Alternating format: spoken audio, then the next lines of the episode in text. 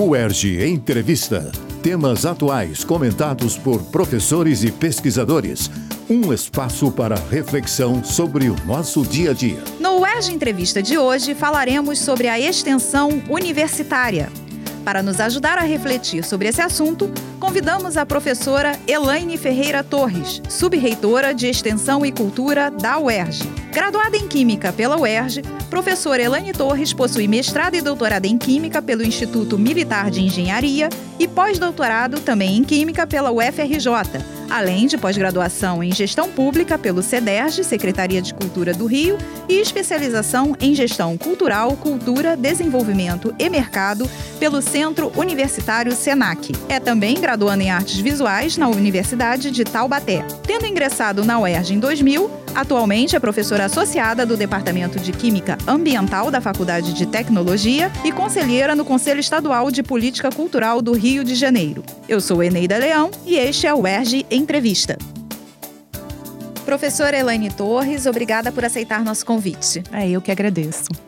Professora Elaine, o Estatuto das Universidades Brasileiras já mencionava em 1931 o papel da universidade na difusão de conhecimentos científicos e artísticos. Depois de quase 90 anos, como a senhora avalia a extensão universitária?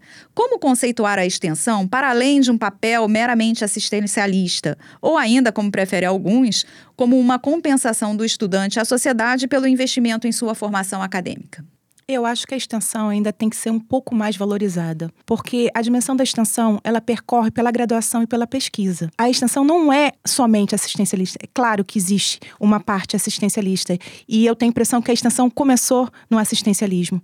Mas essa nossa inserção na sociedade, ela é muito mais ampla. Na realidade, nós da academia, a gente tem a obrigação de levar todo esse conhecimento, todas as nossas pesquisas, né, tudo o que a gente tem de avanço tecnológico à comunidade seja por curso, seja por atividades. É uma inserção que ela é muito mais holística. É você trazer, é você mostrar a universidade, colocar a população na universidade, a universidade em favor, trabalhando para a população. Então, eu acho que não é só assistencialismo, não é um investimento que você tem que retornar à sociedade, é uma obrigação é, institucional trabalhar com a sociedade em prol da sociedade. É também o momento de você ouvir o que a sociedade Exatamente, tem a dizer. Exatamente, porque na realidade a gente tem essa, essa, essa troca. E, e o saber universitário, ele não é soberano. A troca de saberes entre as comunidades tradicionais, quilombolas, né, caiçaras, é muito importante, porque o conhecimento, nós não somos dono do conhecimento. Na realidade, existe um conhecimento que vai além dos nossos muros.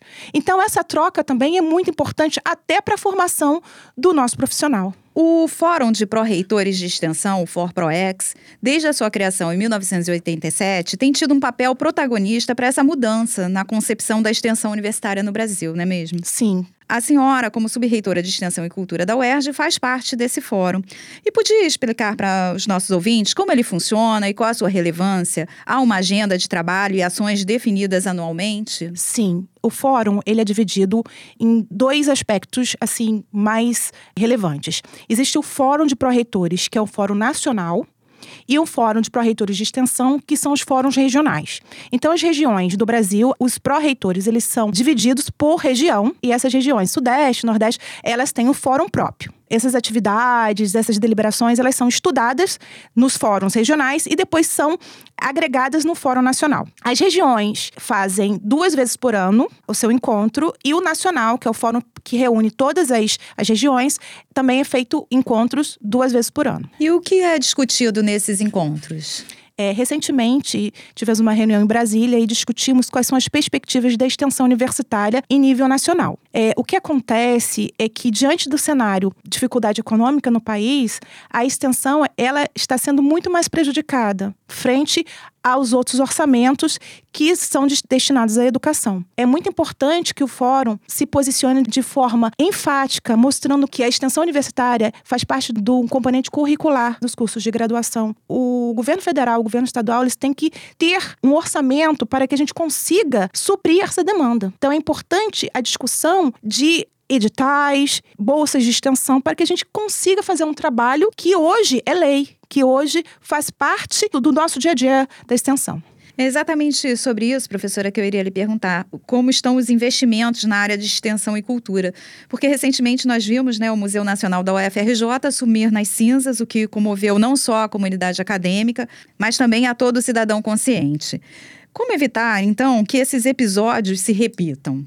Na realidade, a comunidade acadêmica, ela sempre é, solicita verba dentro dos orçamentos anuais que são é, demandados. Nós solicitamos as necessidades de manutenção, seja predial, seja de recurso humano. Isso é estudado, é, existem projetos que levam em consideração essas demandas. Só que cada vez mais nós recebemos menos verba e a gente tem que trabalhar com um orçamento muito escasso. E aí, como já está acontecendo, projeto um processo de sucateamento das instituições públicas, que é uma coisa que é visível, que a sociedade está sentindo e nós, como comunidade universitária, mais ainda, o governo estadual, o governo federal, eles têm que fazer políticas públicas para recuperação desses espaços. E nós, como cidadão, né, devemos escolher bem os nossos representantes. E em relação à iniciativa privada, professora, a senhora acha que a iniciativa privada poderia contribuir mais nesse processo? Quando a gente tem uma possibilidade de captação de recurso pela Lei Rouanet, a possibilidade de patrocínio via é, renúncia fiscal dessas entidades privadas. O que acontece é que nós temos a dificuldade da captação, porque não é de interesse das entidades privadas o patrocínio de equipamentos culturais que não tenha uma visibilidade como uma cultura de massa. Então, por mais que a gente tente outras universidades particulares consiga aprovar projetos, lá na Rouanet, por exemplo, as universidades não conseguem o quê? O patrocínio a partir da captação. Porque é muito cruel. Na realidade, a captação é uma coisa muito cruel, porque já existem empresas que são detentoras de um cartel, digamos assim, para captação. Como o museu é, não tem uma visibilidade do que um, um show, do que um festival, desses grandes de rock, é, não há interesse da iniciativa privada em patrocinar.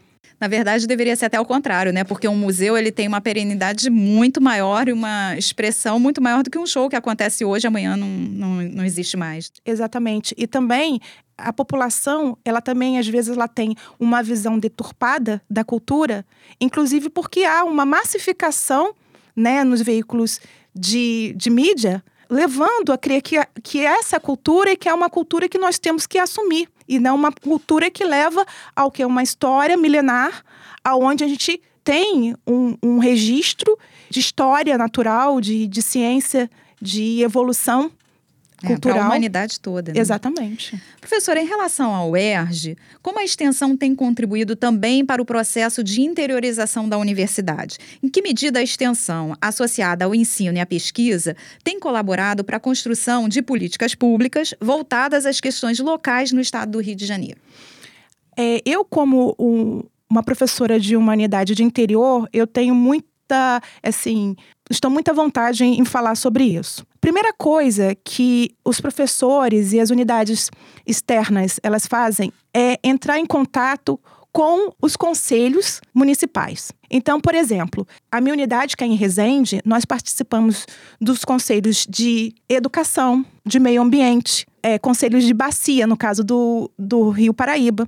Então, a nossa inserção, ela vai além de projetos e programas de extensão. Nós participamos da decisão local nos conselhos que não é muito diferente também do Rio de Janeiro, no, nos quais os professores nós temos representação nos conselhos. Assim como Friburgo também, assim como Caxias, é, São Gonçalo. A nossa diretora de extensão, ela é da Faculdade de Formação de Professores, que é São Gonçalo. Então, também existe essa atuação muito grande. Inclusive, essa emancipação, entre aspas, da UERJ Sem Muros, onde as unidades externas já fazem a sua própria UERJ Sem Muros agregada ao UERJ Sem Muros institucional visando o quê? Mostrar os trabalhos para a comunidade local. Porque a UERJ Sem Muros, ela, ela é sem muros, lá nós temos a UERJ e ela tem que ser sem muros para a região também. Então, a ideia é justamente mostrar essa no, esse nosso papel e abrir a universidade para essa comunidade local. E a extensão, nesse ponto, pode contribuir também para a geração de renda nas comunidades, não?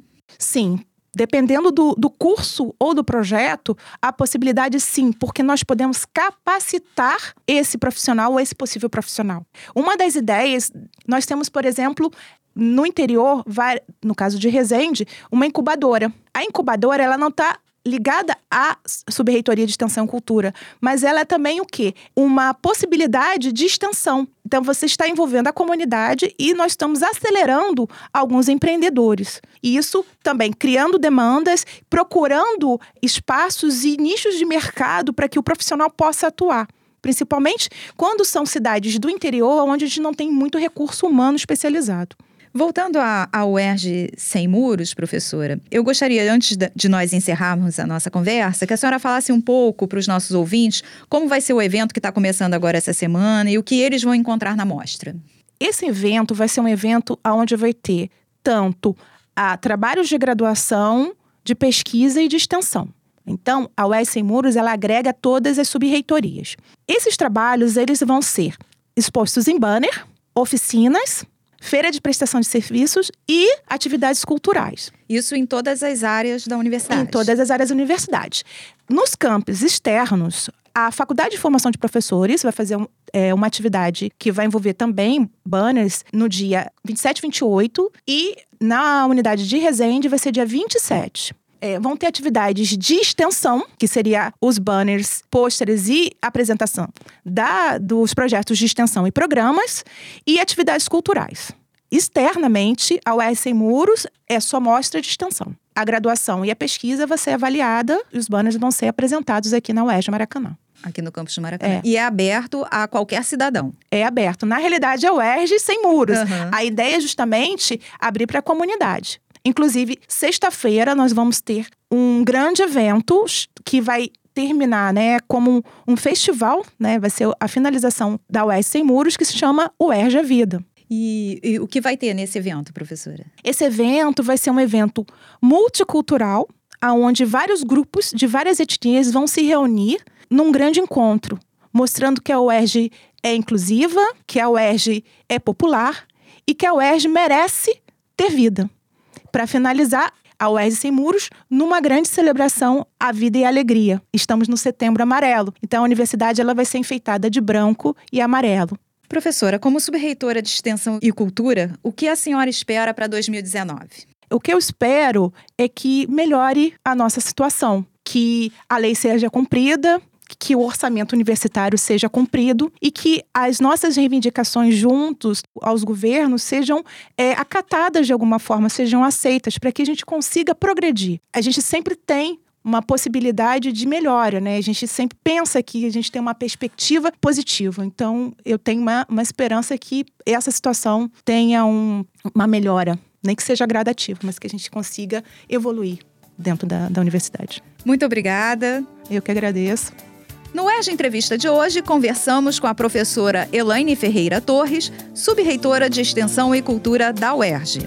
Siga a Rádio ERG nas redes sociais, YouTube e Facebook. E mande suas sugestões para o nosso e-mail, radioerge.gmail.com. UERJ Entrevista.